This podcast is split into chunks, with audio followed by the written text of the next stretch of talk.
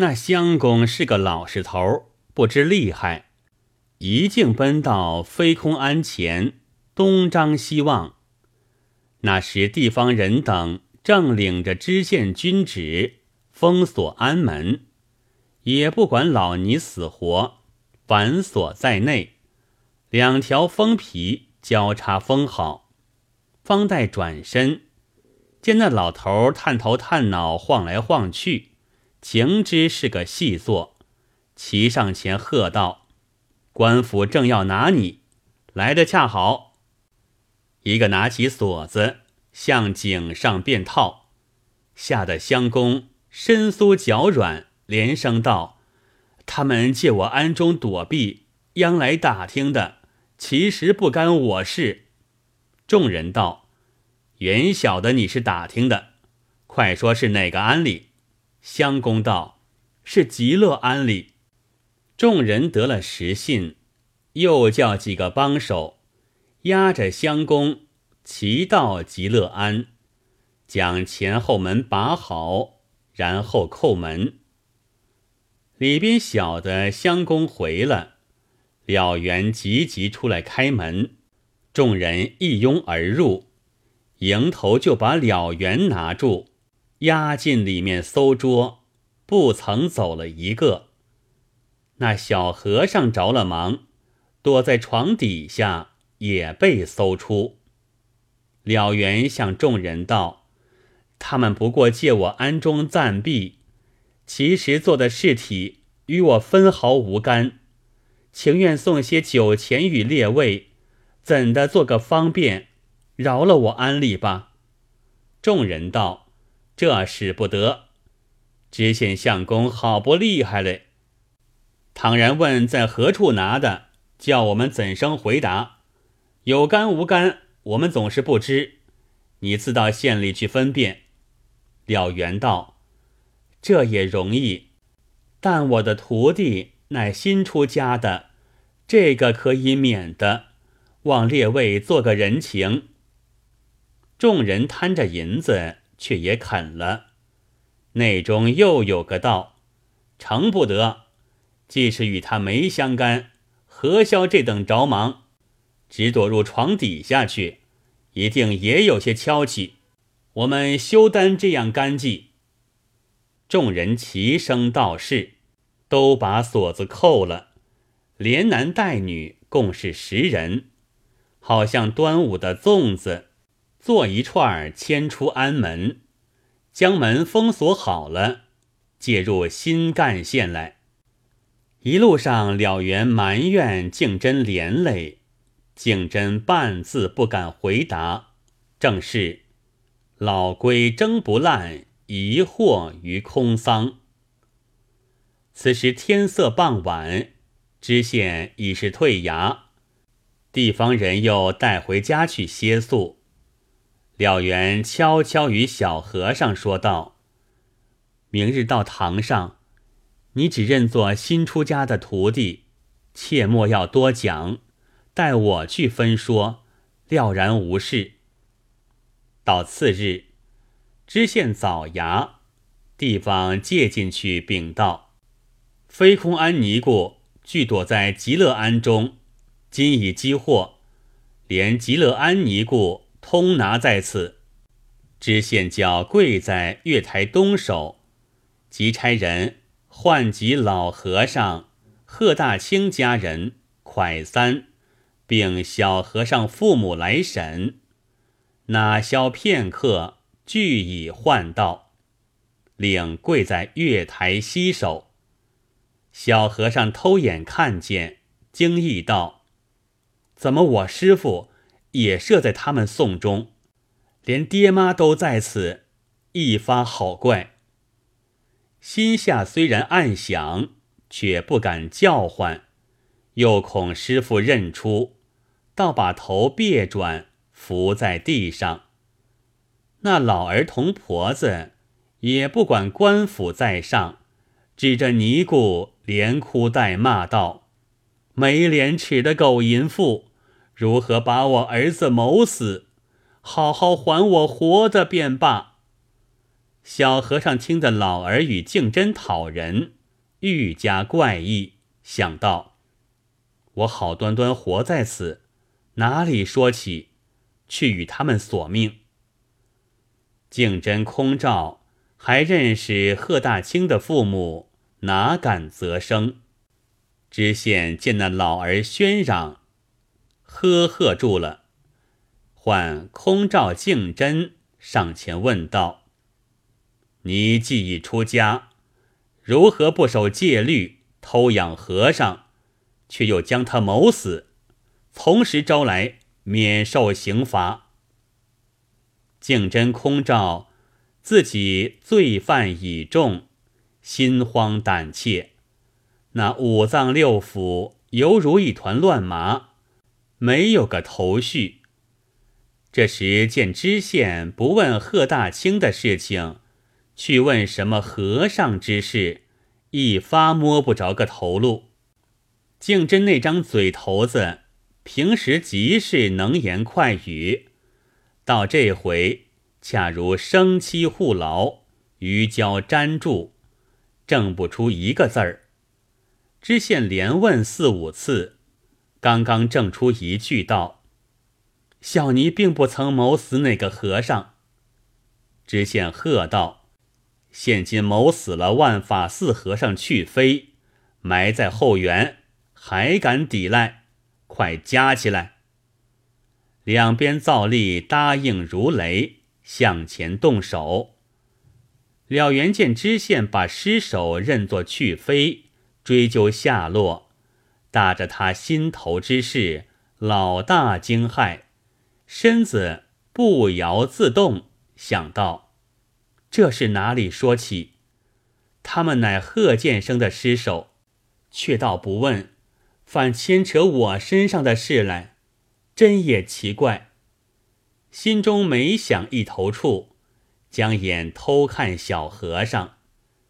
小和尚已知父母错认了，也看着了缘，面面相觑。且说净真空照，俱是娇滴滴的身子，嫩生生的皮肉，如何经得这般刑罚？夹棍刚刚套上，便晕迷了去，叫道：“爷爷不消用刑，容小尼从实招认。”知县止住左右，听他共招。二尼一口齐声说道：“爷爷，后园埋的不是和尚，乃是贺建生的尸首。贺家人闻说，原是家主尸首，同蒯三俱跪上去，听其情款。”知县道：“既是贺建生，如何却是光头？”二尼乃将贺大清到寺游玩，勾搭成奸，即设计剃发，扮作尼姑，病死埋葬，前后之事细细招出。知县见所言与贺家昨日说话相合，已知是个真情，又问道：“贺建生事已实了，那和尚？”还藏在何处？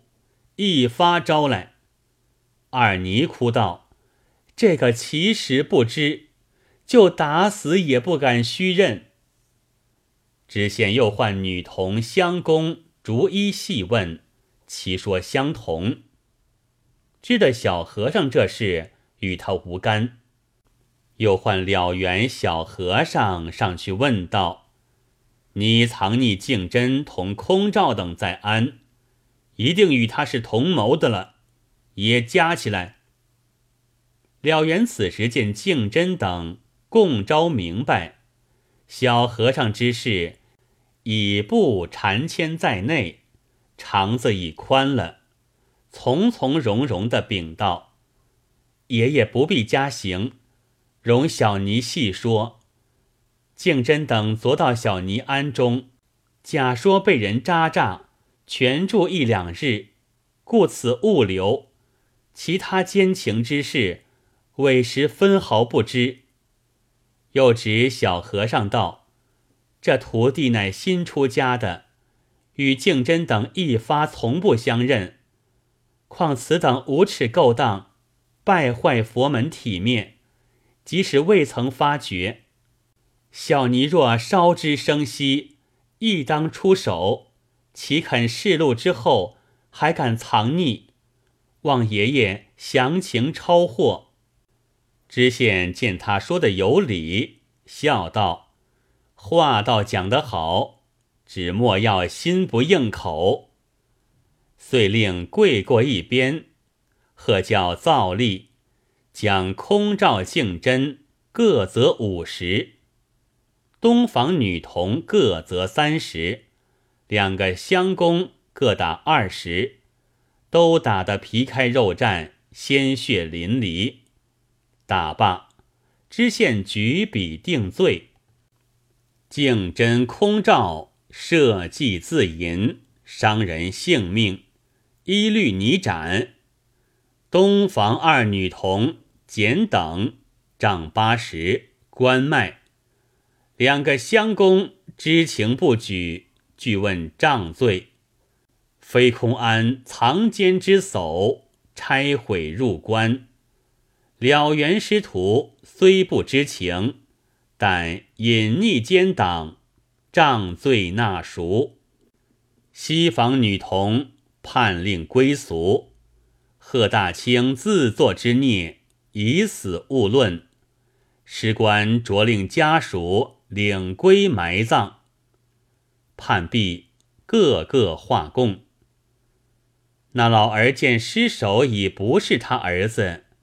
想起昨日这场啼哭，好生没趣，愈加愤恨，跪上去禀知县，依旧与老和尚要人。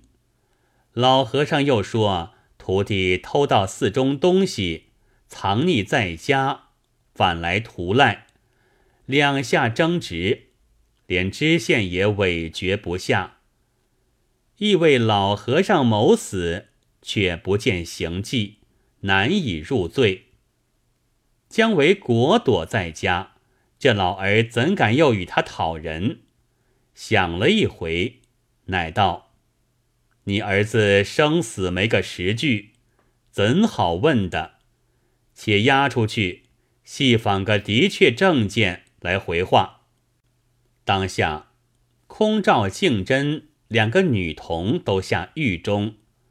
了缘小和尚并两个乡公押出赵宝，老和尚与那老儿夫妻原差押着访问去飞下落，其余人犯俱释放宁家。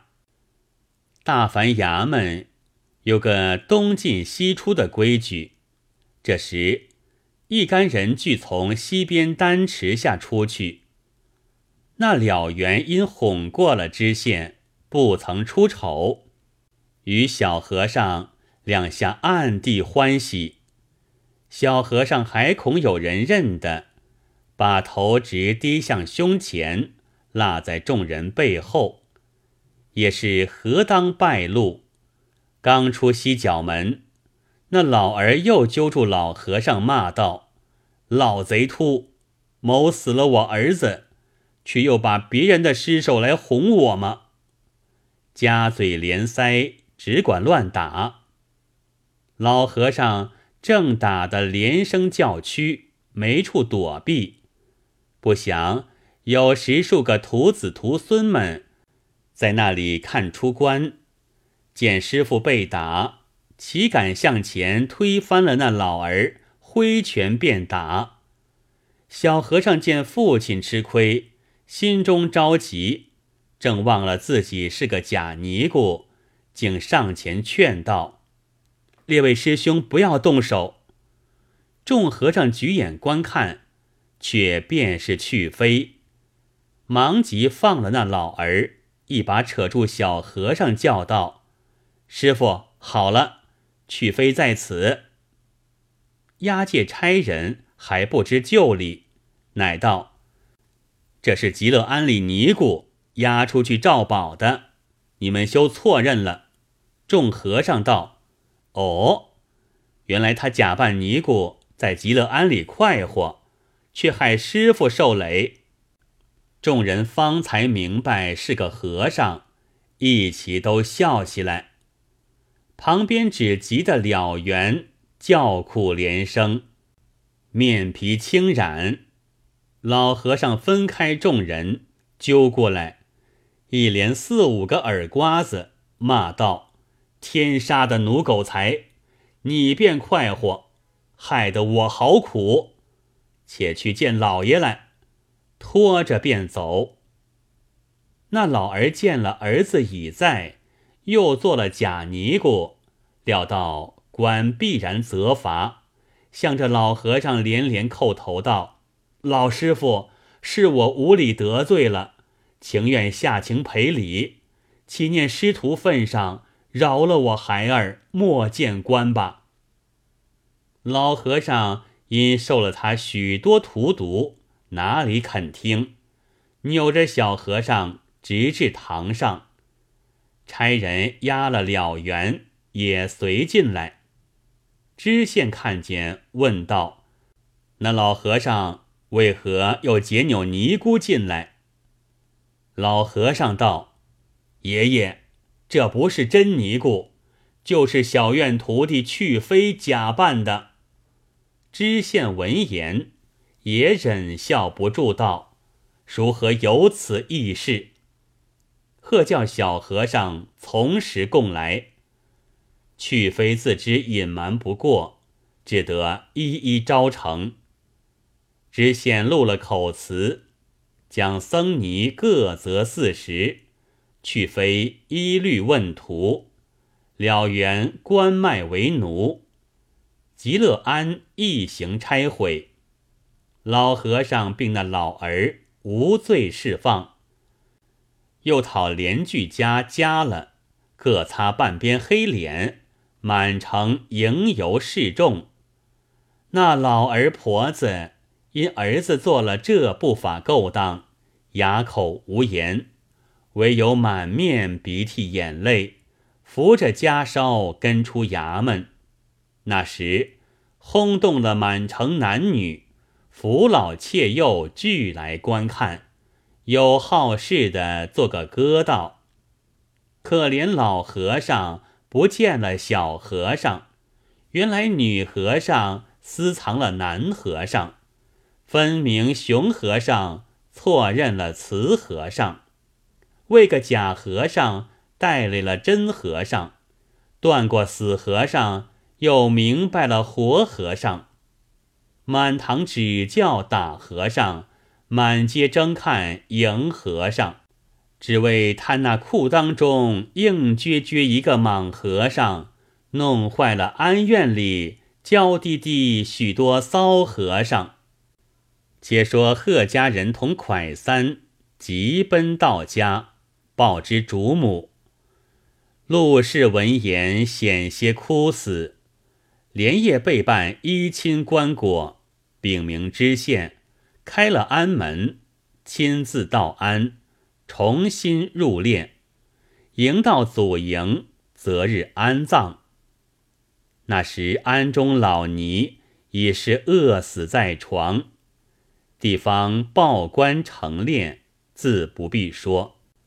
这陆氏因丈夫生前不肯学好，好色身亡，把孩子严加教诲。